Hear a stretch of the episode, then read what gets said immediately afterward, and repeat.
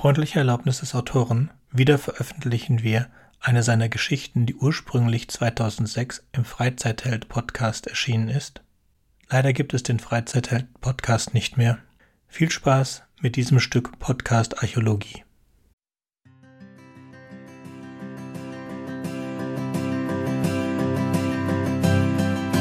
Debugging. Eine Kurzgeschichte von Christian Günther in drei Teilen.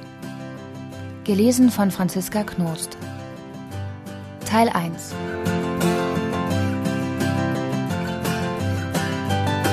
Und dann nach Feierabend rettet er noch schnell die ganze Welt.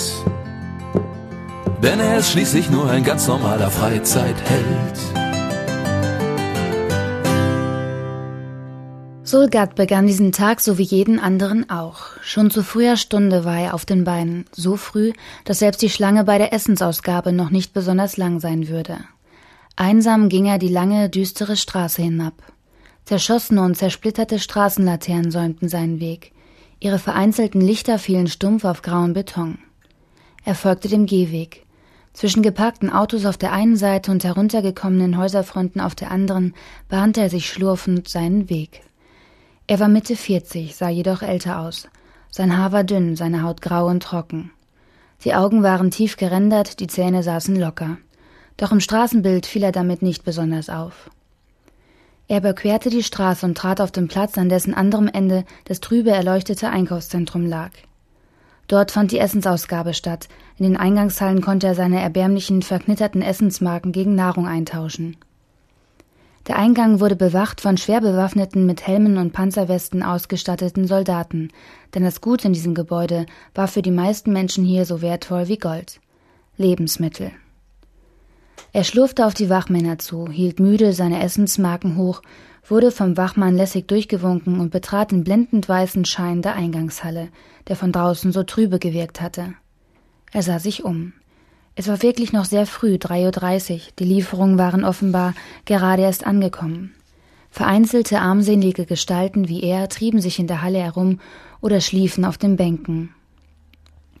Eine ältere, dürre Frau versuchte, ihre drei Kinder zu bändigen, die sich partout weigerten, stillzusitzen oder gar zu schlafen.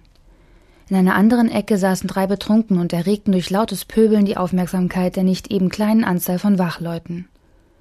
Soll marschierte an einigen unbesetzten Ausgabeschaltern vorbei und ging zu einer freien Bank hinüber, wo er sich niederließ. Die Frau mit den drei Kindern saß ihm gegenüber. Ihr Gesicht war ausgemergelt von ständiger Anspannung mit tiefen Linien durchzogen. Er blickte in ihre müden, stumpfen Augen, die ziellos durch die Halle wanderten. Die Frau hatte inzwischen aufgegeben, ihre Kinder zur Ordnung zu rufen. Als ihre Blicke sich kurz mit seinem kreuzten, lächelte er sie an. Eigentlich war dies als verstehende, nachsichtige Geste gemeint. Doch sie lächelte nicht zurück. Was grinst denn so blöd? schnauzte sie. Er runzelte die Stirn. Seufzend erhob er sich und verlegte seinen Sitzplatz auf eine andere Bank. Er schnaufte, seine Nase begann zu laufen und erwischte sie beiläufig am Jackenärmel ab. Undankbare Kuh. Sollte sie doch zur Hölle fahren. Ihn überkam wieder das wohlige, kühle Gefühl der absoluten Gleichgültigkeit. Er rieb sich das Kinn. Es war von einem weißen, stoppeligen Bart überzogen. Die meisten seiner sonstigen Haare waren schon vor langer Zeit ausgegangen. Geigerkrankheit. So nannten sie diesen Effekt, hervorgerufen durch ständige, leichte Strahlung, die jeder unweigerlich in sich aufnahm, sei es durch die Nahrung oder durch die Luft. Das Prasseln eines Geigerzählers war für ihn seit langem ein ebenso vertrautes Geräusch wie das Trommeln des Regens auf dem Blechdach seines Hauses. Träge erhob er sich und schlurfte zu einem Ausgabeschalter herüber. Der Vorteil daran, so früh wie er zu kommen war, dass man sich nicht durch eine wilde Menge von hungrigen Leuten zu kämpfen brauchte, die nur mühsam vom Wachpersonal in Schach gehalten wurde. Er lehnte sich auf den Schalter und starrte die dickliche, in einen fleckigen Overall gekleidete Angestellte dahinter an, die ihn konzentriert ignorierte. Schon was da? fragte er. Sie sortierte einige Kartons und Holzkisten mit Obst hin und her, so dass sie alle gut erreichen konnte und bei der Ausgabe alles schnell vonstatten gehen würde. Er schob seine Essensmarken über den fleckigen Tresen und wartete darauf, dass ihn der Angestellte wahrnahm. Sie konzentrierte sich auf ihre Kartons, als baue sie eine hochkomplexe Versuchsanordnung in einem Genlabor auf. Sol hatte das schon häufig beobachtet. Die Bedürftigen schienen für die Angestellten nicht weiter als lästige Fliegen zu sein, die sie bei ihrer wichtigen Sortierarbeit störten. Nach einer ewig langen Wartezeit erbarmte sich die Angestellte endlich, ihren Körper langsam in Richtung Tresen zu schieben und seine Essensmarken widerwillig einzusammeln. Hinter Soll begannen langsam die anderen Wartenden, sich in einer Reihe vor dem Tresen einzufinden. Sie sah ihn nicht an. Ihre Haut glänzte rötlich, das Gesicht war von Anstrengung und Arbeit abgekämpft. Sie schien wirklich schon eine lange Schicht hinter sich zu haben. Unwillkürlich fragte Soll sich, warum sie sich so sehr in ihre Arbeit stürzte, wenn sie den eigentlichen Sinn ihrer Arbeit, die Bedürftigen zu bedienen, so wenig schätzte. Wahrscheinlich ging es darum, eine gewisse Quote an ausgegebenen Rationen zu erfüllen, um diesen Job zu behalten. Fast bekam Soll Mitleid mit der Angestellten, doch schließlich hatte sie momentan einen Job, was sie nicht unbedingt zum bevorzugten Objekt für sein Mitleid machen sollte. Sie drehte sich zu ihrer kunstvoll angeordneten Kistensammlung um und sammelte die ihm zustehende Nahrung für diesen Tag zusammen. Es waren keine üppigen Rationen, doch zum Überleben reichten sie. Genau berechnete Nährstoffmengen und eine exakte Anzahl an Kalorien, wenn man die Ware auf die vorgesehene Weise zubereitete. Kaum jemand tat das, denn dann schmeckte das Zeug noch überhaupt nichts. Fast jeder gönnte sich den Luxus eigener Gewürze. Ein wenig Salz, Pfeffer und was sonst noch da war, verliehen dem ärmlichen Mahl immerhin einen Hauch von Würde. Es begann zu regnen, als Soll das Einkaufszentrum verließ. Die Leuchtreklamen spiegelten sich widerwillig in den trüben Pfützen, die sich auf dem nassen Asphalt sammelten. Die Wachsoldaten hatten sich unter das Vordach zurückgezogen. Der große Ansturm begann langsam, die vereinzelten Gestalten auf dem Vorplatz mehrten sich bereits. Die Wachmänner, die das Ausgabezentrum schützten, waren eigentlich eher zum Schutz der Menschen voreinander als zum Schutz der Vorräte da. Die Armut war groß, doch die wenigsten wären in der Lage gewesen, einen organisierten Angriff auf das Versorgungszentrum durchzuführen. Außerdem wären die Folgen verheerend gewesen. Ein, zwei Tage ohne Verpflegung und im Viertel wären sich die Leute gegenseitig an den Hals gesprungen, um einen harten Laib Brot oder fleckiges Gemüse zu erobern. Soll schlurfte nach Hause, betrat seine ärmliche Wohnung und öffnete die knisternde Folie des Frühstückspaketes. Die Ration bestand aus zwei Scheiben matschigem Brot, einem Stück weichen Schinkens, der in einer Plastikschale mit Nährlösung eingelegt war, sowie einer gräulichen, undefinierbaren Masse, deren Aufschrift sie als Frischkäse identifizierte. Dazu gab es zwei Äpfel, die in dünne Folie eingeschweißt waren, die den Aufdruck chemisch gereinigt, zum Verzehr geeignet trug. Das sollte wahrscheinlich vertrauenerweckend wirken. Missmutig verspeiste er sein Frühstück, um sich dann an sein Tagwerk zu begeben. Seine Werkstatt war schlicht und übersichtlich eingerichtet. Er brauchte nicht viel Werkzeug, um seine Arbeit zu tun. Die Wände waren gesäumt von Regalen, die mit alten Rekordern, Manualen und allerlei Einzelteilen und Werkzeugen gefüllt waren. Beherrschend stand im schwachen Licht der Deckenlampe ein großer Sessel im Zentrum des Raums. Dies war der Ort, an dem er tagelang saß und seiner Arbeit nachging. Seine Aufgabe war es, unfertige und noch nicht final entwickelte Virtual Reality Systeme zu testen, zu korrigieren und mit ihnen alle nur erdenklichen Möglichkeiten durchzuspielen, um eine optimale Sicherheit der Module zu gewährleisten. Auf den Märkten, wo die Reichen sich auf der Suche nach dem neuesten Kick mit Modulen eindeckten, waren die VRs das beherrschende Marktsegment. Sie mussten perfekt laufen, perfekt funktionieren und vollkommen ohne Fehler sein. VR war eine komplexe, höchst sensible Technik, da die Rekorder direkt an das Nervensystem des Benutzers angeschlossen wurden. Deshalb waren Fehler in unausgereiften Modulen oft sehr gefährlich und konnten schlimme Schäden am Nervensystem eines unglücklichen Betrachters verursachen. Solls Aufgabe war es, das Risiko für andere zu minimieren. Er arbeitete mit der Rekordertechnik schon seit Jahren.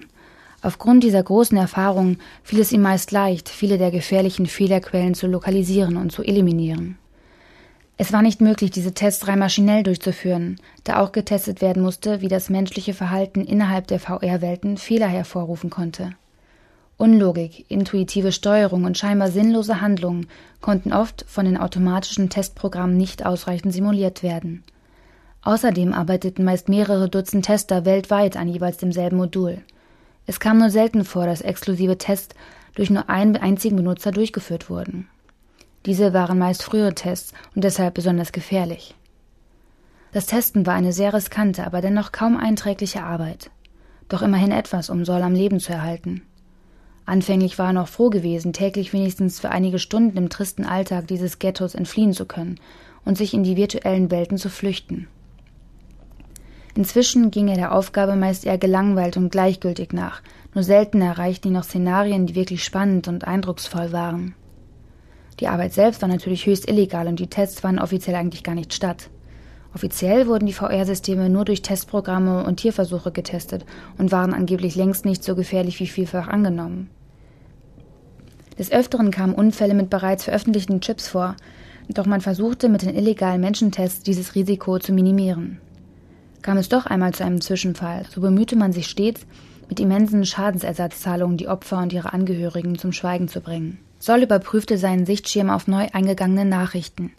Jede Menge Werbung, kaum Persönliches. Doch dann fand er eine Datei, die ihm von Dijon, einem der Produzenten, für deren Labor er arbeitete, erreicht hatte. Der Arbeitstitel war Terraform 21, Ben Veneris. Ein neues Projekt, endlich. Sein letzter Auftrag lag schon einige Wochen zurück und er brauchte dringend mal wieder etwas Abwechslung. Zwischen einzelnen Projekten wurden den Testern immerhin sogar manchmal ein paar bezahlte Tage Erholungszeit gegönnt und ab und zu wurde, wenn nötig, sogar ein mobiler Krankenwagen in die Gegend geschickt, um einen Gesundheitscheck zu machen. Man war sich in den Labors durchaus bewusst, wie wertvoll die menschlichen Tester waren, wusste man doch, wie gefährlich und auszehrend die Arbeit war. Der Titel war seltsam, wahrscheinlich wieder mal eines der scheinbar endlos häufig produzierten Weltraum-Szenarios, die dem Benutzer erlaubten, die abenteuerlichen Erlebnisse von Kolonisten und Terraformern in den Tiefen des Alls nachzuempfinden. Er lud die Datei, die kommentarlos in seinem Postfach lag, mit chiffrierter Absenderadresse, die ihm jedoch alles sagte, was er wissen musste, in seinen Decoder und installierte die Simulationsroutinen. Er konnte aus der chiffrierten Absenderadresse lesen, dass es sich diesmal um einen Individualtest handelte. Das bedeutete, dass er der erste Tester dieses Systems war und es sich wahrscheinlich noch recht unausgegoren darbieten würde. Er wurde etwas nervös, als er die Software komplett installiert hatte und einen Test mit seinem Kontaktnetz durchführte, um seine Funktionsfähigkeit zu testen. Er legte das Kabel, das er mit seinen Kontakten an der Schädelbasis verbinden musste, vor sich hin und breitete das feingliedrige Netz aus, dessen Fäden in streichholzgroßen Platinkuppen endeten. Nicht nur einmal hatte er in der Vergangenheit überlegt, warum er nicht einfach die Platinkontakte von dem Kabel entfernte, sie verkaufte und aus diesem dreckigen Loch auszog. Doch er wusste, diese Platinteile zu verkaufen wäre extrem auffällig und würde sofort die Aufmerksamkeit der Wachtruppen auf sich ziehen und das war etwas, was es unter allen Umständen zu vermeiden galt. Außerdem stellten sie so etwas wie den Schlüssel und die Pforte in eine andere Welt dar, in die Fantasien der VR-Designer, das Fluchttor aus der Realität.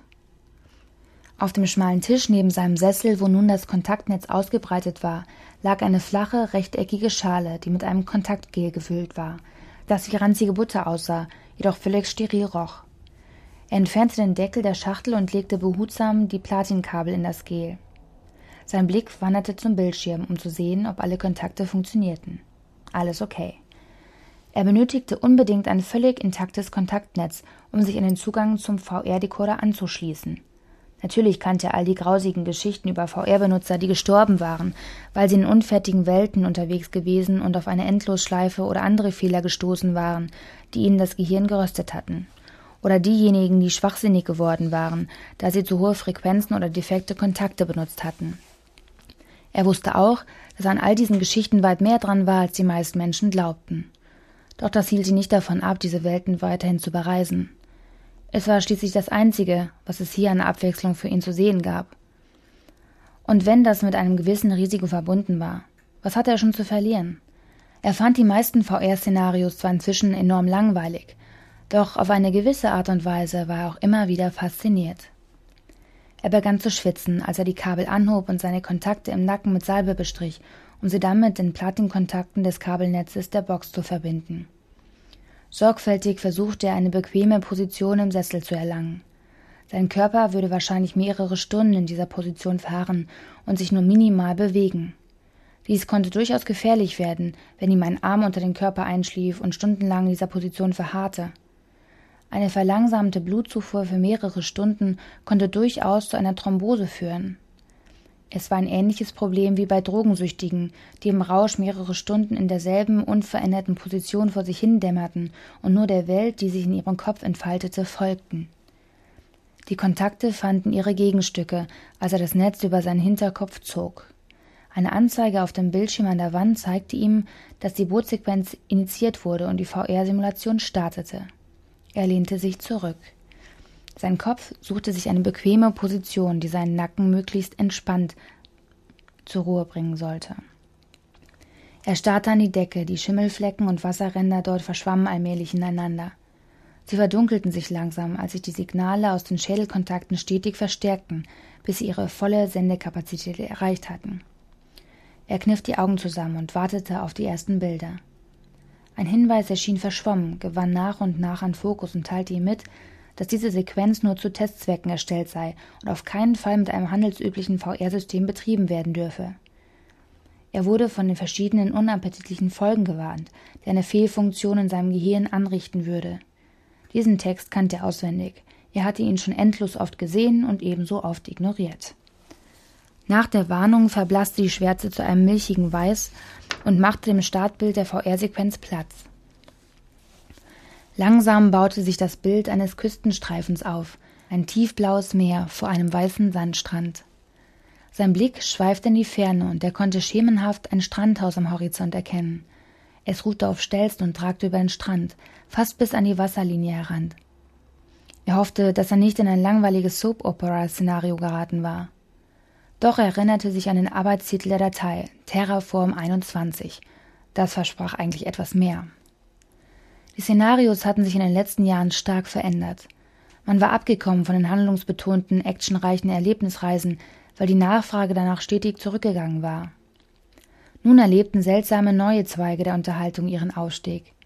Die Menschen hatten, angesichts ihrer oft trüben und unangenehmen realen Umwelt, das große Bedürfnis entwickelt, sich zumindest in den VR-Welten ein Stück Normalität zurückzuholen. Oder zumindest das, was sie dafür hielten oder was ihnen als Normalität verkauft wurde. Das Erlebnis bestand nun meist darin, dass der Benutzer in eine Welt eintauchen konnte, in der er sauberes Wasser, glückliche Kinder und sonniges Wetter vorfand und keine Angst vor Verbrechen oder Krankheiten haben musste. Sol bewegte sich vorsichtig den Strand entlang und konnte den feuchten, kühlen Sand unter seinen Füßen spüren. Er sah an sich herab und blickte auf den Körper eines sportlichen, muskulösen Mannes Anfang dreißig, nur mit einer Badehose bekleidet. Er konnte erkennen, dass es sich bei diesem Körper um ein Standardmodell handelte, direkt aus dem Baukasten eines Programmierers gefischt und in die Simulation integriert. Nur sehr kleine Anpassungen waren bisher gemacht worden. Ein leichter rötlicher Schimmer von Sonnenbrand zog sich über Arme und Schultern. Kleine verschorfte Wunden befanden sich an den Händen. Er wanderte weiter und betrachtete den Himmel. Der war offensichtlich noch nicht ganz fertig. Er konnte zahlreiche Polygone und unscharf gezeichnete Flächen erkennen, so dass die Illusion eines Himmels nur bedingt gelungen war. Auch hier konnte er zahlreiche Standardelemente erkennen, die noch nachgezeichnet und programmiert werden mussten, um zu einem realen Himmelsbild zu verschmelzen. Der kühle Wind, der sanft auf den Strand herabfiel, war jedoch schon recht realistisch und ließ seine Haut frösteln. Er fragte sich, wo die Gefahren in diesem Szenario lauern konnten. Häufig waren es schlicht Programmierfehler, die die Welt abrupt einfrieren ließen oder die Illusionen durch fehlende Elemente ins Nirvana führten. Solche Ereignisse waren zwar meist nicht tödlich, sie konnten aber einen Nervenschock zurücklassen, der sich auf die Sinnesorgane des Benutzers auswirkte. So hatte Sol schon mehrfach tagelang Probleme mit seinen Augen gehabt, nachdem er in einen solchen Fehler geraten war. Es schien dann, als wollten die Augen einfach nicht glauben, was sie gesehen hatten und auch nicht akzeptieren, dass es nur ein VR-Szenario gewesen war. Es ängstigte Sol, wenn Teile seines Körpers sich scheinbar selbstständig verhielten und sich seiner Kontrolle verweigerten. Zusätzlich zu diesen eher profanen Ereignissen waren es häufig Actionsequenzen, die Probleme bereiteten. In den frühen Versionen, die Sol zugeschickt wurden, waren die feineren Abstimmungen bei schmerzhaften Erlebnissen wie Schlägereien oder Stürzen häufig noch nicht exakt vorgenommen worden, so dass oft unverhältnismäßige Signale durch die Kontakte an sein Nervensystem gesandt wurden. Er näherte sich nun dem Haus und konnte erkennen, dass es ein mit viel Glas und großzügigen Terrassen gebautes, zweistöckiges Gebäude war. Der größte Teil hing in der Luft über dem Strand, gestützt von schweren stählernen Säulen. Der Zugang an der Landseite war ihm durch hohe Dünen verborgen. Vorsichtig ging er weiter, als plötzlich ein Lichtblitz sein Blickfeld erfüllte und sofort wieder verschwand. Er riss instinktiv den Arm hoch und presste ihn vor seine Augen, doch nach einem kurzen Augenblick verschwand das Bild wieder. Es hatte ihn zu Tode erschrocken. In dem Lichtblitz hatte er etwas Eigenartiges gesehen, verschwomm nur, doch es schienen die Konturen einer riesigen Maschinenanlage gewesen zu sein, umgeben von Sternen und Schwärze. Natürlich, das war eine andere Szene aus diesem Modul, wahrscheinlich der Anflug auf den Planeten. Sol hatte nur wenige Sekunden den Stoff eines Raumanzugs an seinem Körper gespürt. Die kühle Isolationsfolie des Druckanzugs, während er mit rasender Geschwindigkeit von dem Raumschiff weggerissen und in die unendlichen Tiefen des Alls geschleudert wurde. Nur sehr kurz, dann war alles wieder verschwunden. Die friedliche Ruhe des Strandes war zurückgekehrt. Er atmete schwer und ließ langsam den Arm wieder sinken. Ein eigenartiger Fehler, eine spätere Szene, die noch unfertig und falsch positioniert erschienen war. Genau das war es, wonach er zu suchen hatte. Er versuchte, seine Sinne kurz von der Simulation zu entfernen und sich seines realen Körpers zu besinnen. Das Bild verschwamm leicht, und er begann zu spüren, dass seine Haut von kaltem Schweiß überzogen war und seine Hände zitterten. Sein Herz raste. Er spürte das schwere Pochen in seiner Brust. Sehr seltsam, eine so starke emotionale Reaktion wegen eines eher kleinen, unscheinbaren Fehlers. Das musste er auf jeden Fall in den Protokolldateien vermerken. Er war gespannt, was De Jong dazu zu sagen hätte. Er konzentrierte sich wieder auf die Simulation und näherte sich weiter dem Haus. Nun war die Eingangstür zwischen den Dünen zu erkennen.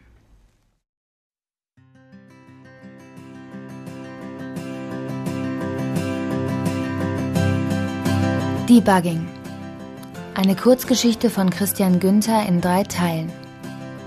Gelesen von Franziska Knost. Teil 2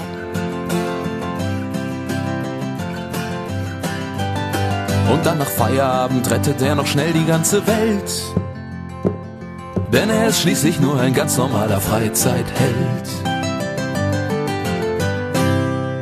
Das Haus war wunderschön und in ausschweifendem Luxus eingerichtet. Einladende Sofas gruppierten sich um kleine Couchtische, an einer Wand zog sich eine Bar aus edlem Holz entlang, ausgestattet mit den erlesensten Getränken. Er spürte ein seltsames Gefühl der Vorsicht in sich aufsteigen, obwohl er eigentlich nur völlig routiniert diesen Test abarbeiten wollte. Er näherte sich der Bar, langsam und bedacht, und testete die mit den Getränken verbundenen Routinen. Geschmacklich einwandfrei. Hier war schon vollständige Arbeit geleistet worden und man hatte aus dem großen Arsenal des Archivs eine ansehnliche Auswahl von Getränken zusammengestellt. Trotz seiner großen Erfahrung und dadurch bedingte Distanz zu den Erlebnissen in der virtuellen Welt genoss er es immer wieder, einen eiskalten Wodka zu trinken. Er war sich zwar nicht immer sicher, ob das, was er hier schmeckte, der Geschmack von echtem Wodka war, er glaubte es aber. Für ihn war es schon eine lange Zeit her, dass er realen guten Wodka hatte trinken können.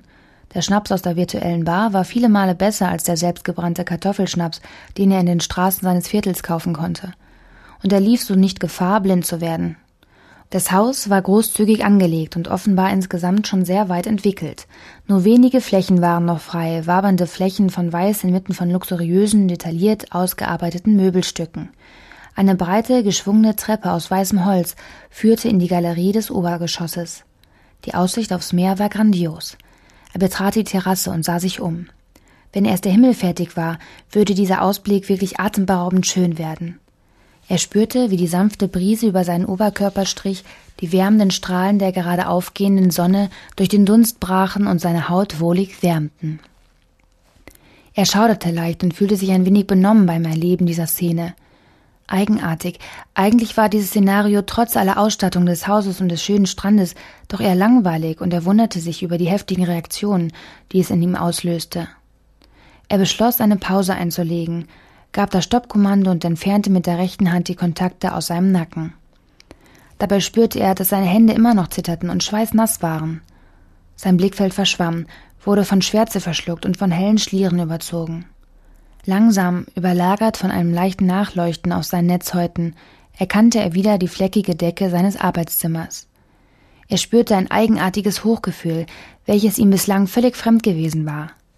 Ein seltsames Gefühl von Zufriedenheit und angenehmer Entspannung überkam ihn, als das Zittern der Hände nachließ. Er stand auf und ging in das andere Zimmer seiner Wohnung, um sich dort auf dem Gaskocher ein wenig Wasser für einen Tee zu erwärmen. Während das Wasser kochte, blickte er aus dem Fenster in den trüben Regen, der auf die Straße niederging.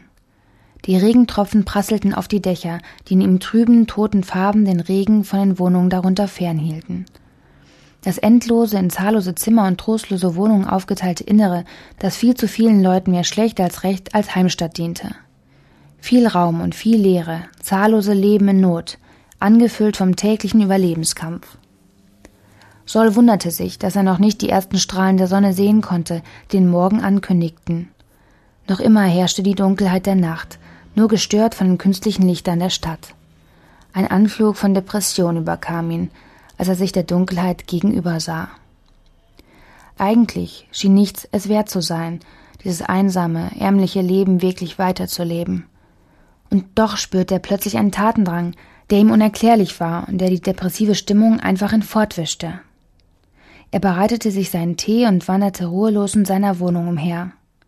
Es erschien ihm am besten, gleich wieder an die Arbeit zu gehen, um nicht zu viel Zeit zu verschenken. Er fand sich auf der Terrasse des Hauses wieder, von wo aus er die Wellen des Meeres beobachtete. Zu seiner Rechten befand sich eine Kette von Klippen, hinter denen eine weitere Bucht zu liegen schien. Das seltsame Glücksgefühl war immer noch da. Es begleitete ihn, als er die Treppe hinunterstieg, die zum Strand führte, und er begann übermütig den Strang entlang zu rennen. Schneller und schneller, bis er leicht außer Atem geriet. Doch der Körper, mit dem er sich hier über das Ufer bewegte, war stark und in guter Form, so dass er lange und schnell laufen konnte. Er rannte bis zu den Klippen hinüber und begann sie zu erklimmen. Als er eine Pause machte und sich umsah, bemerkte er, wie sich das Licht veränderte.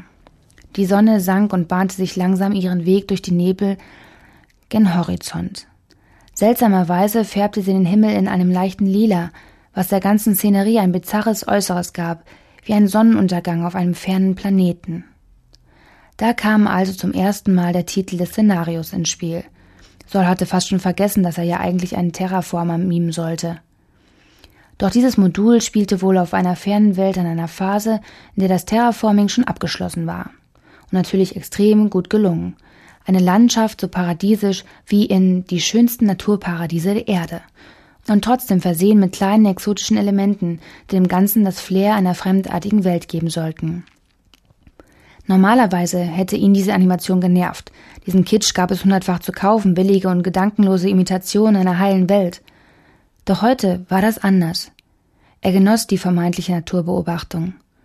Weiter erklomm er die Felsen mit Leichtigkeit. Auch hier war bereits gründliche Arbeit geleistet worden und es machte Freude, über die feuchten, mit Seetang und Sand bedeckten Felsklippen zu steigen. Als er den Gipfel der Felsen erreichte, starrte er jedoch unvermittelt ins Nichts. Jenseits des Walles war die Welt noch nicht ausgearbeitet worden. Der lilafarbene Farbverlauf hing frei in der Luft und färbte die weiße Fläche nur teilweise. Eine unsichtbare Wand hielt ihn davon ab, hier weiterzugehen. Es wirkte wie in einem Traum. Man will weitergehen, kann sich aber einfach nicht richtig bewegen. So etwas durfte in kommerziellen Umgebungen natürlich niemals passieren. Die Begrenzung des virtuellen Spielplatzes musste natürlich sorgfältig durch unüberwindbare Felsmassive, dichten Urwald oder riesige Schluchten getarnt werden. Enttäuschung stieg in ihm auf. Was sollte er hier testen, fragte er sich. Er konnte bislang nicht feststellen, was das besonders Originelle an diesem Szenario war. Er wollte nicht glauben, dass er es hier mit einem Standardentwurf zu tun hatte. Alles war so detailliert und mühevoll ausgearbeitet und doch schien es nur der billige Hintergrund eines Softpornos oder einer langweiligen Telenovela. Weshalb war hierfür ein Individualtest angeordnet worden? Er wunderte sich und stieg die Klippen enttäuscht wieder hinab. Ein seltsamer Zorn erwuchs in ihm. Er musste unbedingt den Programmierer kontaktieren, um ihn danach zu fragen. Er begab sich abermals zum Strandhaus und überprüfte noch einmal alle Sequenzen, die im Gebäude installiert waren. Er kontrollierte, ob er nicht etwas übersehen hatte oder das Szenario nur zum Teil eingelesen worden war, doch es schien alles in Ordnung zu sein. Verwirrt kehrte er in seinen Sessel zurück, angefüllt mit einem intensiven Gemisch aus Zorn und Vergnügen. Er erhob sich, trat erschöpft an sein Fenster und blickte hinaus. Er war etwas verwirrt, brauchte aber einige Momente, um herauszufinden, warum. Irgendetwas stimmte mit seinem Zeitgefühl nicht. Spätestens jetzt, da eine lange Zeit in der Simulation gewesen war, hätte die Sonne beginnen müssen, sich über das Lichtmeer der Stadt zu erheben. Doch nichts hatte sich getan. Kein Heranbrechen der Morgen war in Sicht. Wie konnte das sein? Er hatte doch mindestens eineinhalb Stunden in der virtuellen Welt zugebracht. Doch offenbar irrte er sich. Als er auf die Ziffern der Digitaluhr an der Wand blickte, erkannte er, dass er vor nicht einmal 30 Minuten von der Abholung seines Essens zurückgekehrt war. Verständnislos blickte er umher, ratlos suchend nach einem Hinweis, dass die Uhr falsch ging. Nur eine halbe Stunde? Da stimmte doch etwas nicht. Sein Zeitgefühl war völlig durcheinander. Für einen Moment überlegte er, ob er nicht vielleicht 24 Stunden in der Simulation verbracht und dabei geschlafen hatte. Doch diese Möglichkeit verwarf er sofort wieder. Dann hätte sein Körper unerträglich geschmerzt und er hätte jetzt schrecklichen Hunger und Durst. Doch er spürte keinen Schmerz, keinen Hunger und auch kaum Durst. Verwundert schüttelte er den Kopf. Er beschloss weiterzuarbeiten und setzte sich hin, um dem Programmierer eine Nachricht zu schreiben, die seinen Vorabbericht enthielt. Er schrieb einen detaillierten Bericht mit dem bisherigen Stand seiner Beobachtungen zusammen. Nachdem er dies vollbracht hatte, spürte er langsam, dass sein Körper etwas ausgelaugt war. Leicht begannen seine Hände zu zittern und er spürte, dass er sich doch besser hinlegen sollte, da ein leichter Schwindel ihn überkam. Er bemühte sich, die Reste seines morgendlichen Mahls zu verspeisen, filterte noch einige Liter Trinkwasser und legte sich dann auf sein Bett. Sein Kopf war immer noch voll mit gegenläufigen Emotionen. Zorn, Erschöpfung und seine eigenartige Zufriedenheit mischten sich, als er schnell und fest einschlief. Es war noch früh, als er wieder aufwachte. Der Regen machte gerade eine Pause und Sol nutzte sie, um schnell auf dem Markt am Elbhafen einige Besorgungen zu machen. Dort war noch nicht viel Betrieb und er eilte zwischen den Ständen hindurch. Er kaufte neue Batterien für seine Wanduhr, Wasserreinigungsfilter und einige viel zu teure Lebensmittel, um sich dann eilig auf den Heimweg zu machen. Dort angekommen, begab er sich ungeduldig in sein Arbeitszimmer, um sich wieder mit der zu testenden Simulation auseinanderzusetzen. Tatsächlich hatte er eine neue Nachricht über Satellit vom Entwickler erhalten. Er staunte, als er sah, dass es sich nicht um eine Antwort im normalen Sinne handelte, sondern nur um eine Datei, die mit V2 beschriftet war.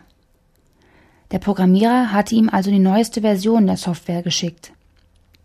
Vielleicht würde diese seine Fragen beantworten und eine ausgereiftere Variante von Terraform 21 beinhalten. Eilig bereitete er die Software zur Kompilierung vor, las sie in seinen Decoder ein und klinkte sich in das Szenario. Er staunte nicht schlecht, als er sah, was sich inzwischen aus dem Szenario entwickelt hatte. Zunächst sah alles genauso aus wie vorher, doch als er den Strand entlang gegangen war und das Haus begutachtet hatte, merkte er, dass die Detailfülle um einiges größer geworden war. Die Programmierer hatten inzwischen den Himmel ausgearbeitet, alles war klar und perfekt. Das Haus wirkte realistisch, es waren viele Kleinigkeiten hinzugekommen, die für diesen Realismus notwendig waren. Die Asche im Aschenbecher, eine Spinne an der Wand, Fusseln auf dem Fußboden und Sand, der von unachtsamen Füßen in das Wohnzimmer hineingetragen worden war. Dennoch war er nicht sicher, wo er mit seinen Tests beginnen sollte. Er beschloss, sich heute einmal das Meer vorzunehmen, ging die Treppe zum Strand hinab und rannte auf die Wasserlinie zu, um dort seinen Körper in die kühlen Fluten zu stürzen. Er begann zu schwimmen. Das Wasser war angenehm warm und dennoch erfrischend. Er konnte schwimmen. Erstaunlich. Im realen Leben war schon etliche Jahre her, dass er das letzte Mal geschwommen war. Und das auch nie im Meer. Die Küsten, die es in der Nähe seiner Stadt gab, waren allesamt verseucht und abgesperrt. Nur im alten Schwimmbad seines Viertels hat er früher einige Bahnen gezogen, doch das war natürlich auch längst geschlossen worden.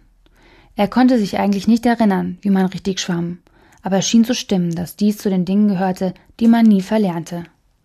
Doch die Persona, in der er die VR testete, war ein hervorragender Schwimmer, und dies übertrug sich auch auf Sols Fertigkeiten. Er schwamm weit hinaus, das Meer wurde rauer und die Wellen höher, und doch konnte er diesen Unbillen trotzen. Er fühlte sich unglaublich wohl, unglaublich frei. Er hatte eine so realistische Simulation noch niemals erlebt. Er konnte das Salz schmecken, das vom Wasser in seinen Mund spülte. Er konnte Seetang riechen, Möwen schwebten über ihm und er spürte, wie verschiedene Strömungen unter Wasser in seinem Körper zerrten. Er schwamm, bis er nur noch schemenhaft den Strand und das Haus hinter sich erkennen konnte, bevor er sich entschloss, umzukehren. Neben sich, weiter den Strand hinunter, konnte er die Felsklippen erkennen. Doch heute war ihm nicht danach, sie noch einmal zu besteigen. Das würde er sich für einen späteren Zeitpunkt aufheben und hoffen, dass die Bucht dahinter inzwischen bereits fertig sein würde. Es war ein unglaubliches Glücksgefühl, als er wieder Boden unter seinen Füßen spürte und der feine Sand sich zwischen seinen Zehen grub, um sofort wieder von den Wellen fortgespült zu werden.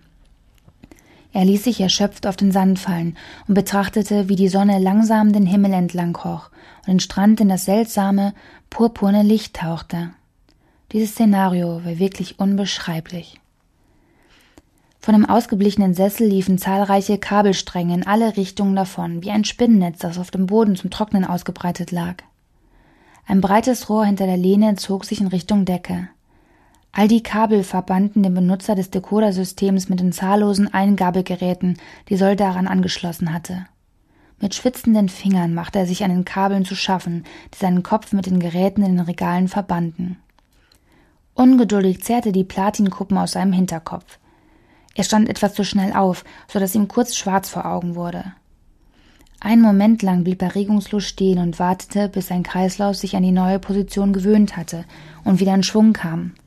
Dann ging er hinüber in das andere Zimmer, um auf die Uhr zu sehen. Zwei Minuten. Es waren nur zwei Minuten vergangen und er war währenddessen in der Simulation vom Strand zum Horizont und wieder zurückgeschwommen.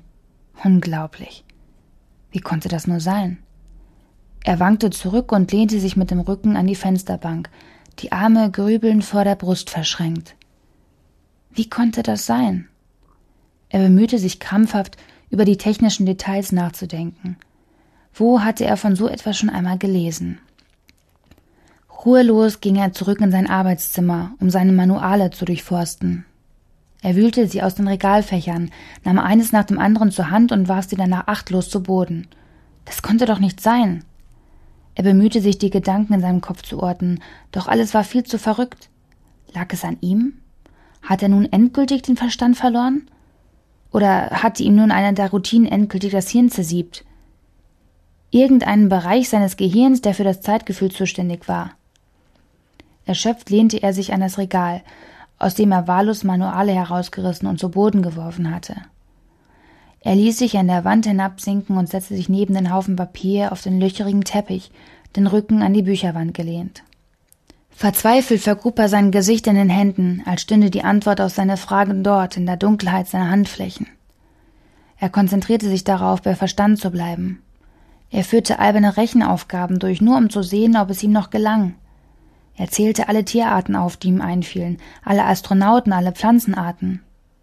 Nichts half. Er war sich weiter nicht sicher. Dann begann er einfach zu zählen, immer weiter und weiter. Dies beruhigte ihn etwas. Es war fast so wie Schäfchen zählen. Und Soll musste ob dieser absurden Gedankenzüge lauthals auflachen. Erschrocken verstummte er wieder. Hatte da nicht etwas Wahnsinn in seinem Lachen gehalt? Eine kleine Spur von unkontrollierter, dementer Freude? Dies brachte ihn noch mehr zum Lachen, und er konnte sich kaum noch halten, so sehr amüsierte er sich über sich selbst. Als er sich wieder einigermaßen beruhigt hatte, ließ er seine Gedanken weiter schweifen, bemüht, sie jetzt in etwas geordnetere Bahnen zu lenken. Er durfte jetzt nur nicht durchdrehen. Was hatte das alles zu bedeuten? Wie konnte das sein? Immer wieder kreisten seine Gedanken um diesen Vorfall. Zwei Minuten. Warum nur zwei Minuten? Er rappelte sich auf und blickte sich um. Seine Regale, sein Sessel, alles völlig banale Gegenstände, und doch verlieh ihnen der Aufbau des VR-Systems einen Hauch von etwas Besonderem. So hatte er noch nie hier gestanden und darüber nachgedacht. Eigentlich war er immer ein möglichst rationaler und sachlicher Mensch gewesen, hatte immer versucht, sich bei solchen Grübeleien auf die Lösung technischer Probleme zu konzentrieren. Das hatte er früh gelernt. Wenn man wie er in den Vororten von Rotterdam aufgewachsen war und die einzige Reise des Lebens ihn hierher in die Vororte des riesigen norddeutschen Städteverbundes geführt hatte, dann lernte man schnell, die Umwelt und die düstere Umgebung auszublenden und sich nur auf das zu konzentrieren, was man gerade vorhatte. Sich kleine, rationale Ziele zu setzen, nicht zu weit im Voraus zu planen und seine großen Träume möglichst für sich zu behalten. Grübelei machte nur traurig und verzweifelt, und das half einem hier auch nicht weiter. Es war eine Umgebung, die bedingungslosen Pragmatismus erforderte. Der Drang, vor die Tür zu gehen, machte sich in ihm breit. Das Apartment kam ihm schlagartig bedrückend vor, die Luft stickig und ausgetrocknet. Er konnte nicht länger in diesen engen Räumen bleiben, er brauchte etwas Luft, etwas Reales. Skeptisch warf er einen Blick aus dem Fenster und sah, wie der kalte Regen niederging und nicht daran dachte, einmal eine Pause einzulegen. Soll nahm seinen Mantel und ging die Treppe hinab, die Hände tief in die Taschen vergraben. Er trat vor die Tür in den Regen. Es fühlte sich herrlich an, wie das Wasser auf seinen Kopf niederprasselte, als er begann, ziellos den Bürgersteig hinabzuschlendern. Ihm fiel nicht ein, wann er das letzte Mal ohne Ziel hier entlang gegangen war, ohne etwas zu essen besorgen zu wollen, ohne auf den Markt unten an der Elbmündung oder zum Hospital zu wollen. Fast hätte er Gedanken verloren vergessen, einen Atemschutz aufzusetzen. Nur ein wenig spazieren gehen.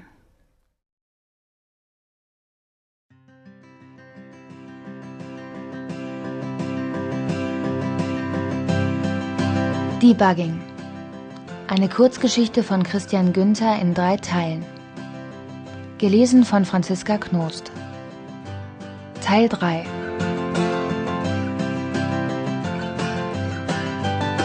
Und dann nach Feierabend rettet er noch schnell die ganze Welt.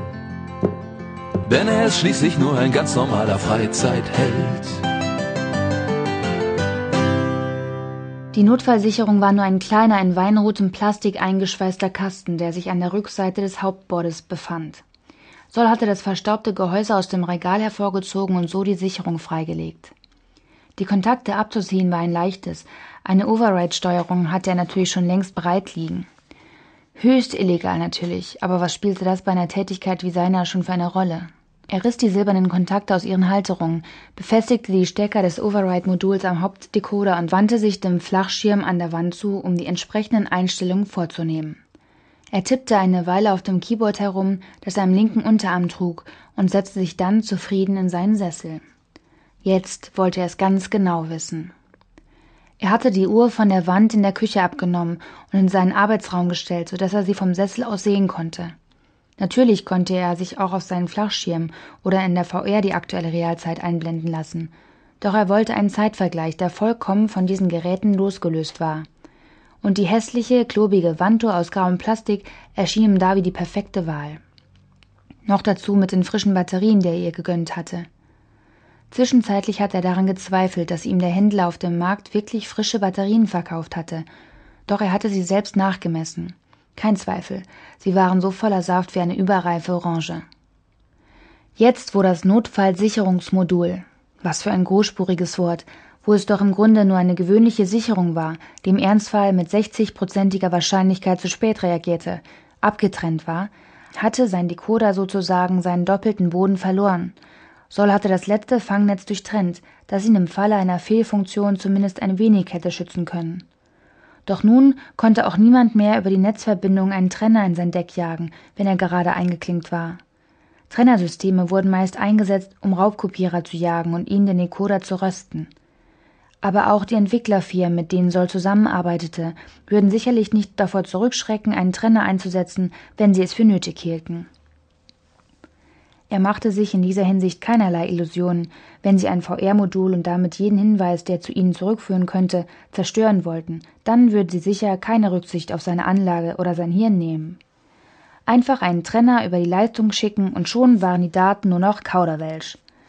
Natürlich hatte Soll mehrere Warnprogramme installiert, die ihn im Ernstfall rechtzeitig benachrichtigen sollten, aber hundertprozentig sicher war er sich nicht, dass sie rechtzeitig greifen würden. Schnell, effizient und sauber, wie eine amerikanische Präzisionsbombe. So waren die meisten Trennerprogramme.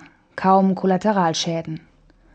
So etwas wurde sehr selten eingesetzt, doch Soll war sich sicher, wenn seine Beobachtungen auch nur zu einem Bruchteil richtig waren, dass er etwas Unglaubliches herausgefunden hatte und dass niemand daran interessiert sein konnte, ihm eine solche Software einfach so zu überlassen. Noch kannte er die Ursachen nicht, ob sie in der Venera-Software lag, in seinem Decoder oder sonst wo. Doch das wollte er nun herausfinden. Er nahm sein Kontaktnetz zur Hand und bereitete sich sorgfältig vor, bevor er sich einklingte. Alles war bereit. Erschrocken fuhr Soll zusammen, als hinter ihm sein altertümliches Telefon klingelte, das auf einem kleinen Beistelltisch neben dem Fenster stand. Er starrte es an. Das Gerät war, trotz seines antiken Äußeren, mit einem extrem effizienten Zerhacker ausgerüstet, der fast jedem Abhörversuch standhalten sollte. Im Grunde war dieses Telefon die sicherste Methode, mit irgendjemandem zu kommunizieren, außer ihm direkt ins Ohr zu flüstern. Eigentlich gab es nur einen, der ihn über diese Leitung kontaktierte. Er nahm den Hörer ab. Soll? klang es aus der Muschel. Ja? antwortete er zögerlich. Er kannte die Stimme im ersten Moment nicht. Hier ist De Jong. De Jong. Hatten Sie schon mitbekommen, dass er seine Notfallsicherung entfernt hatte? Und wie gefällt es dir auf Venera?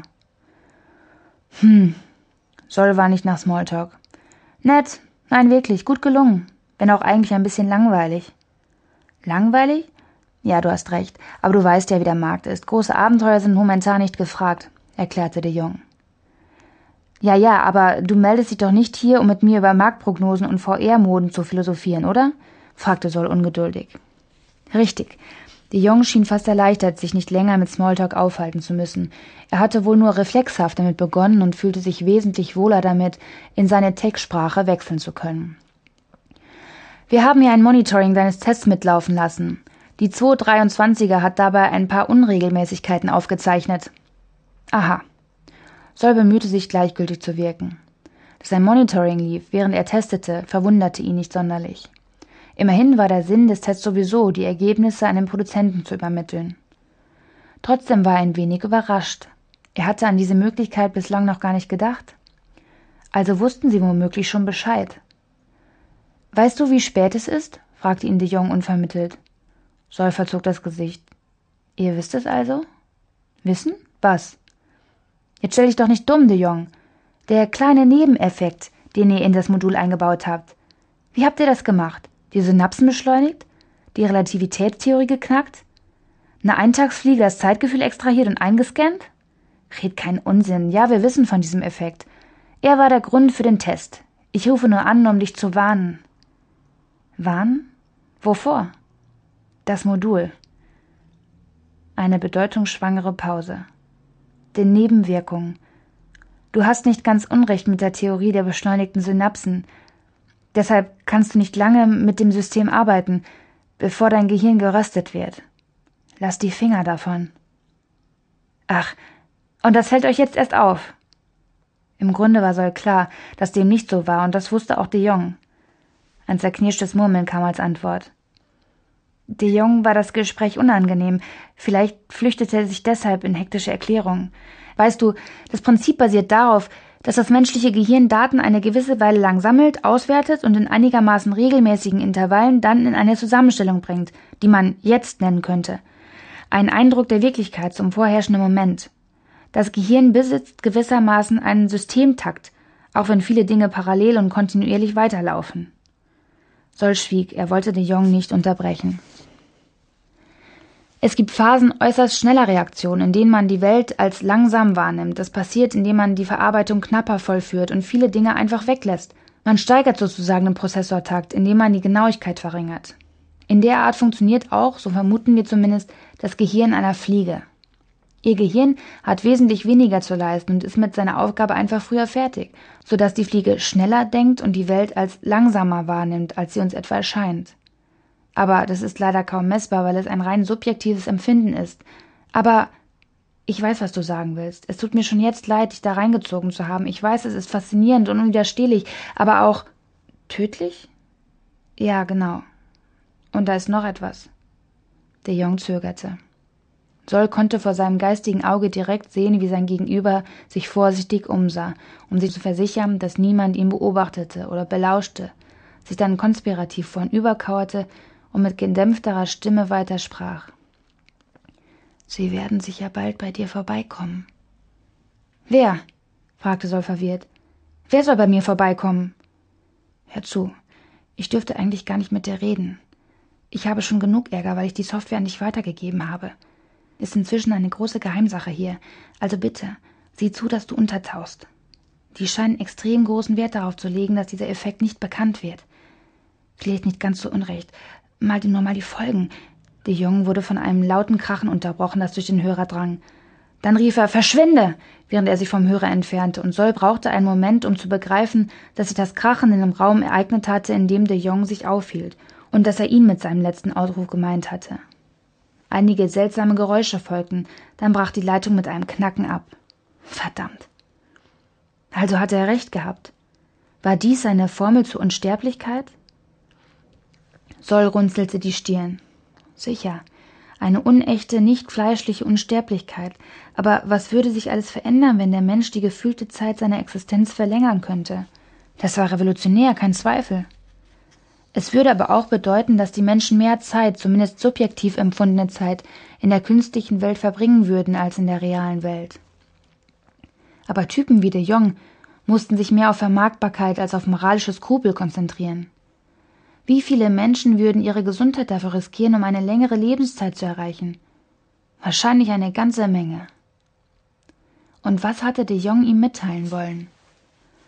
Offenbar hat er ihn warnen wollen vor den Sicherheitstruppen des Konzerns, die ihn finden sollten. Wenn sie jetzt gerade bei de Jong waren, dann würde es nicht lange dauern, bis sie zu ihm kamen. Bestimmt hatten sie mehr als einen Trupp im Einsatz. Wie als Antwort auf seine Gedanken hörte den Lärm eines Helikopters näher kommen. Waren sie das etwa schon? Geradezu mechanisch, wie betäubt, ging Soll in sein Arbeitszimmer hinüber und begann damit, die wichtigsten Teile seiner Anlage zusammenzusuchen und in eine alte Sporttasche zu stopfen. Der Decoder, einige Softwaremodule, das Kontaktnetz, ein Stromaggregat und diverse Kleinteile.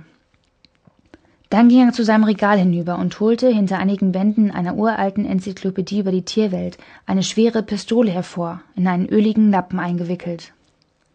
Er zog seinen alten Mantel über, stopfte die Pistole in eine der Taschen, griff die Sporttasche und machte sich auf, seine Wohnung zu verlassen. Der Hubschrauber war tatsächlich näher gekommen und schien in der Nähe seines Wohnblocks zu landen. Er eilte die Treppe hinab, und als er unten auf die Straße trat und flüchtig nach rechts blickte, sah er dort den schweren Leib des Helikopters auf einer Kreuzung stehen. Das heißt, er stand nicht, sondern schwebte etwa einen halben Meter über dem Boden, als sei er ständig bereit, in Sekundenschnelle wieder aufzusteigen und anderswo Lärm und Aufruhr zu verursachen. In der Straße waren nach wie vor nicht allzu viele Menschen unterwegs, aber nun drückten sich auch die Verbliebenen, die nicht schnell genug waren, an die Hauswände und schienen mit ihnen verschmelzen zu wollen. Niemand hatte Interesse daran, sich mit den schwarz gekleideten Soldaten anzulegen, die nun die Straße herunterkamen. Soll konnte sich im Schutze einer großen Müllkippe und mehrerer geparkter Lieferwagen von seinem Hauseingang entfernen, bevor ihn jemand sah. Dann ging er ruhig weiter, versuchte nicht hektisch und wie auf der Flucht zu wirken. Seine Tarnung hielt etwa zehn Sekunden. Dann hörte er hinter sich aufgeregtes Rufen, das als das Rauschen von Stimmverstärkern bei ihm ankam, und schwere Stiefel, die ihn im Laufschritt verfolgten. Er beeilte sich, um die nächste Straßenecke zu gelangen und begann zu rennen. In Witze und Simulationen hieß es immer, wenn der Held auf der Flucht war und sich die Verfolgung in einer ihm bekannten Gegend abspielte, dass er seinen Vorteil daraus zog, sozusagen ein Heimspiel zu haben und zahllose Abkürzungen schlaue Geheimwege kannte. Saul wünschte sich jetzt auch einen Geheimgang, dem erlauben würde, in der Wand zu verschwinden. Die Straße, in die er abgebogen war, erschien ihm nun, da er sie entlang sprintete und die Wachleute im Nacken spürte, endlos lang zu sein. Nur zwei Sekunden bevor er die nächste Ecke erreichte, hinter der, wie er wusste, der Markt begann, hörte er ein seltsam krachendes Geräusch hinter sich, das laut zwischen den Häusern widerhallte und sich langsam, aber beständig in seinen Rücken fraß. Wie in Zeitlupe sah er, wie sich einzelne Blutstropfen in Fäden von seiner Schulter lösten und nach vorn wegflogen, während er selbst vornüber stolperte und in die Seite eines hölzernen Aufbaus krachte, den gerade jemand zum Markt schleppte. Gebremst durch das splitternde Holz taumelte Soll weiter und brachte die nächste Häuserecke zwischen sich und seine Verfolger. Schockiert begriff er, dass sie auf ihn geschossen hatten. Die Kugel schien glatt durch seine Schulter gegangen zu sein. Dumpfer Schmerz pulsierte in Wellen durch seinen Arm. Vor sich sah er die langen Reihen der Marktstände, die sich bis zum Hafen hinunterzogen und deren Gewirr mit jedem Meter, den er weiter in sie hineintauchte, dichter wurde. Sein Blickfeld verschwamm, er sah die Marktstände auseinanderdriften und die Gesichter der verwirrt sich umblickenden Menschen hin und her wabern. Wie betäubt rannte er die Straße entlang, seine Lunge brannte ebenso wie seine zerschossene Schulter. Menschen drehten sich zu ihm um, starrten ihn an, erblickten dann die schwarz gekleideten Soldaten, die einige Dutzend Meter hinter ihm rannten und blickten dann ganz schnell wieder woanders hin. Bloß nichts damit zu tun haben, bloß nicht in eine Auseinandersetzung mit dem Gesetz verwickelt werden. Doch nach und nach merkte Soll, dass die Theorie des Heimvorteils, die er aus dem Witz kannte, gar nicht so falsch war. Er spürte, wie seine Verfolger mehr und mehr zurückfielen, hörte nun, wie ihr Hubschrauber versuchte, sie aus der Luft zu unterstützen. Er rannte weiter hinter den Ständen entlang, verbarg sich mal hier, mal dort und arbeitete sich durch das Gewühl des Marktes immer weiter in Richtung Wasser vor. Kurz darauf spürte er, wie sich der Boden unter seinen Füßen veränderte und er nun auf Planken lief, die zwischen Booten und Flößen über das Wasser der Bucht führten. Hektisch blickte er sich um. Erst bei dieser Drehung spürte er seine Schulter wieder, die inzwischen gnädigerweise fast taub geworden war. Er sah einen der Soldaten, der mitten zwischen den Menschen stand, wie er sich hektisch umsah und dann in eine willkürliche Richtung davonmarschierte. Sol hockte sich kurz hin, neben einem Plane blickte er gen Himmel und sah nach einiger Zeit, wie der Helikopter sich entfernte. Scheinbar hatte er gewonnen. Endlose Minuten verharrte er in seinem Versteck, dann stand er zitternd auf und schleppte sich weiter. Schwankend ging er über die Planken, hielt auf eine der großen, die Bucht überspannenden Brücken zu und überquerte sie langsam. Auf der Brücke waren ebenfalls Marktstände aneinandergereiht, zusammengepfercht zwischen den imposanten Eisenträgern zu beiden Seiten, die auch das Dach der Brücke bildeten, getrennt von den Eisenbahnschienen, die in der Mitte der Gasse verliefen und als Fußweg dienten. Jenseits der Bucht lichtete sich der Markt wieder. Sol hatte schon viel Blut verloren. Seine Versuche, die Wunde behelfsmäßig zu verbinden, waren gescheitert. So wankte er weiter wie in Trance zwischen den Ständen entlang und blieb dann vor der Front eines alten, abbruchreifen Hauses stehen, an dessen vorderer Fassade ein nicht funktionierendes Neonschild es als Hotel auswies. Genau das, was er jetzt brauchte. Ein ungestörter Ort. Er blickte sich noch einmal um ließ den Blick über die Bucht mit dem ölig schwappenden bräunlichen Wasser schweifen, als wüsste er, dass es das letzte Mal war. Er hatte einen Entschluss gefasst. Langsam wandte er sich um und ging in das Hotel hinein, betrat einen düsteren Flur mit dunkelroten alten Tapeten an den Wänden. Er ließ sich einen Schlüssel geben und ignorierte die fragenden Blicke des fetten Typen hinter dem Tresen, der skeptisch von der zerfledderten Zeitschrift aussah, die er im Schein an der trüben Schreibtischlampe las, der einzigen Lichtquelle im Flur. Brauchst Hilfe? fragte der Kerl. Überrascht von so viel Nächstenliebe blickte Soll auf. Die Augen des Dicken waren klar und blau und passten so gar nicht zu seiner sonstigen Erscheinung. Fast hätte dieses Aufblitzen von Menschlichkeit ihn zu Tränen gerührt. Ein Verbandskasten oder so wär gut, antwortete Soll langsam. Kein Problem haben wir da, kostet aber extra, Sol nickte nur und ließ sich den Verbandskasten geben, ein alter Plastikkoffer, der einmal in irgendeinem Auto als Notfallzubehör gelegen hatte. Und hier, der Dicke reichte ihm eine halbvolle Flasche Rumverschnitt. Die geht aufs Haus. Gegen die Schmerzen. Sieht übel aus. Sol brachte ein Lächeln zustande. Halb so wild. Der Dicke grinste zurück und entblößte dabei seine ungepflegten gelben Zähne. Hoffe, du hast keinen Ärger im Schlapptau. Sieht frisch aus, die Wunde. Sol blickte fragend und brauchte einen Moment, bis er begriff. Nein, nein, keine Sorge, keine Probleme. Will nur ein bisschen Ruhe, log er. Schon klar. Mit diesen Worten wandte der Mann hinter dem Tresen sich wieder seinem Magazin zu und ließ Sol die Treppe hinaufsteigen. Er stand am Fenster des Hotelzimmers und starrte auf die Dächer hinter dem Hotel hinaus. Seine Wunde war notdürftig verbunden, ein paar Schlucke Rum hatten zwar die Schmerzen um einen Bruchteil gemildert, doch auch seinen Kopf mit Watte ausgestopft. Der Ausblick erinnerte ihn an die Sicht aus seiner eigenen Wohnung. Vor ihm in der Straße war kaum Betrieb, nur wenige Menschen hasteten vorüber, versuchten dem giftigen Niederschlag zu entgehen. Der Regen war dicht, gelbliche Sturzbecher gossen sich in die Straße, gehetzte Gestalten eilten von Haus zu Haus. Lange stand er dort und starrte hinaus, bis sein Entschluss feststand. Er wandte sich ab, ging zum Bett hinüber und schaute auf die dort ausgebreitete Ausrüstung. Er nahm das Kontaktnetz in die Hand und schaute einige unentschlossene Momente lang darauf, bevor er begann, es an seinem Hinterkopf zu befestigen. Das Anfangsbild von Version 2 flammte vor seinen Augen auf. Zwölf Stunden, vielleicht vierzehn, dann hätten sie ihn gefunden. Dann wäre wahrscheinlich alles vorbei, aber das machte ihm keine Angst. Entspannt setzte er sich in den Sand und erwartete den purpurnen Sonnenaufgang.